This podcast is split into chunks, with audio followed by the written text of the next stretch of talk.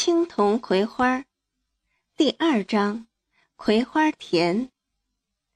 第一节。青铜五岁那年的一天深夜，他正在甜蜜的熟睡中，忽然被妈妈从床上抱了起来。他感觉到自己在妈妈的怀抱里颠簸着。并模模糊糊的听到了妈妈急促的呼吸声。时至深秋，夜晚的室外凉气很重，他终于在妈妈的怀抱里醒来了。四周是一片恐怖的叫喊声，青铜看到天空是红色的，像布满霞光，远远近近，所有的狗都在狂吠。显得不安而极度狂躁，哭爹叫娘声与杂乱的脚步声交织在一起，将秋夜的宁静彻底粉碎。有人在声嘶力竭的叫喊：“炉档着火了！炉档着火了！”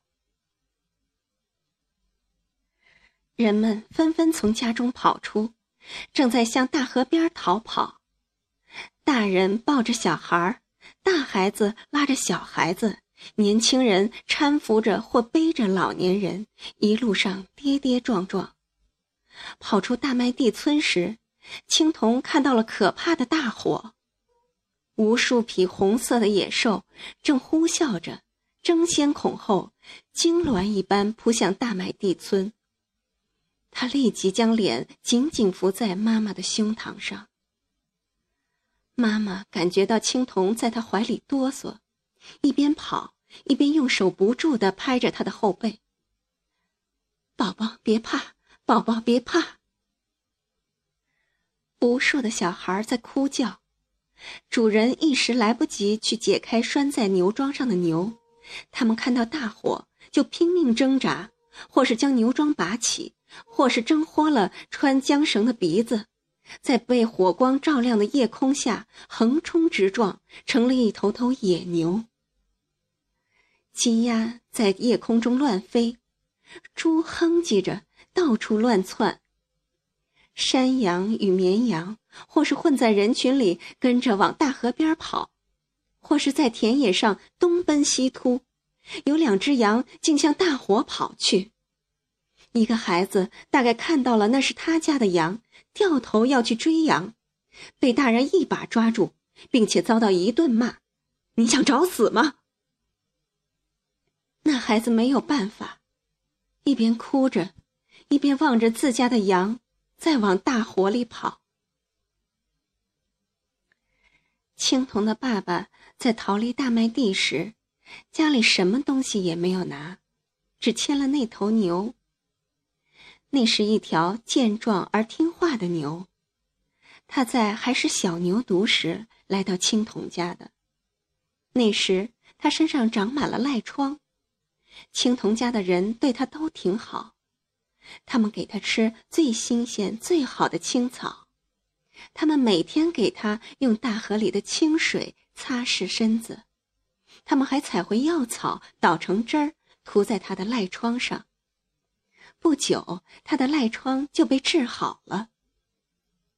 现在，它是一条油光水滑的牛。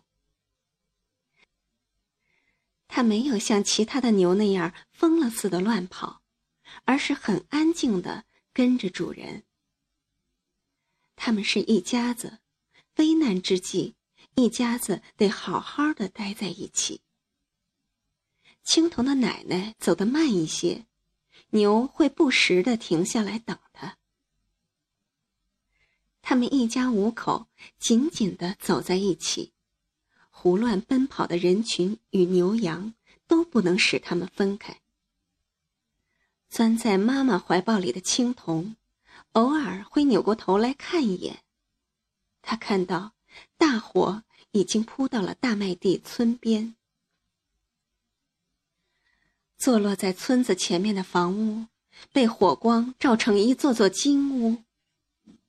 秋后的芦苇，干焦焦的，燃烧起来非常的疯狂，四下里一片噼噼啪啪的声音，像成千上万串爆竹在炸响，响得人心里慌慌的。几只鸡飞进了火里，顿时烧成金色的一团，不一会儿就坠落在了灰烬里。一只兔子在火光前奔跑，火伸着长长的舌头，一次又一次要将它卷进火中。它跳跃着，在火光的映照下，它的身影居然有马那么大，在黑色的田野上闪动着。最终，它还是被大火吞没了。人们并没有听到它痛苦的叫喊。但人们却又仿佛听到了，那是一种撕心裂肺的叫喊。只一刹那间，他便永远的从这个世界上消失了。几只羊却朝着大火奔去。看见的人说：“这羊傻啊！”村子前面的房屋已经烧着了，一群鸭子飞起来，几只落进火里，几只飞进了黑苍苍的天空。青铜再次将脸贴到妈妈的胸膛上。大麦地的人都逃到了大河边，几只船在水面上来来往往，将人运送到对岸。火是过不了这条大河的。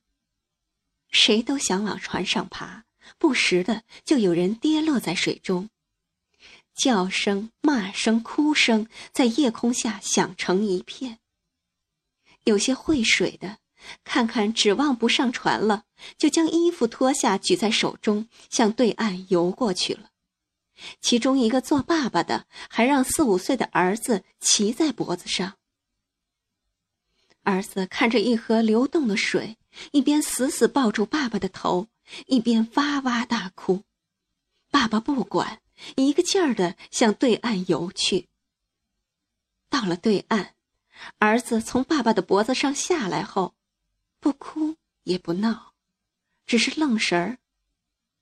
他已被吓坏了。火像洪流。在大麦地村的一条又一条村巷里滚动着，不一会儿，整个村庄就陷入了一片火海。青铜的爸爸好不容易才将青铜的奶奶安排到一条船上，之后将牛牵到水边。那牛知道自己此时此刻该做什么，也不用主人指点，便走进水里。青铜的妈妈怀抱青铜，青铜的爸爸扶着他，让他骑到牛背上，然后手握缰绳，与牛一起游向对岸。青铜一直就在妈妈的怀里瑟瑟发抖。黑暗中，不知谁家有个孩子跌落到了水里，于是响起一片惊叫声与呼叫声。夜色茫茫，哪里去寻觅这个孩子？也许他在落水后，脑袋几次冒出了水面，但却没有被人看到。大火还在向这边烧过来，大家都要抓紧时间过河，一边叹息着，一边在焦急的等待空船。没有几个人下河去救那个孩子。而正在船上的就更顾不得了。那孩子的妈妈歇斯底里哭喊，那喊声像要把天空撕破。天将亮时，过了河的大麦地人看到，那火在将河岸烧得光溜溜的之后，终于慢慢的矮了下去。大麦地成了一片凄惨的黑色。青铜在妈妈的怀抱里，先是发冷，等大火熄灭之后，就开始发热发烧。此后高烧一直持续了五天，等体温恢复正常。青铜看上去除了瘦了许多，本来就大的眼睛显得更大以外，其他倒也一切正常。但家里人很快发现，这个本来说话流利的孩子，却已变成了一个哑巴。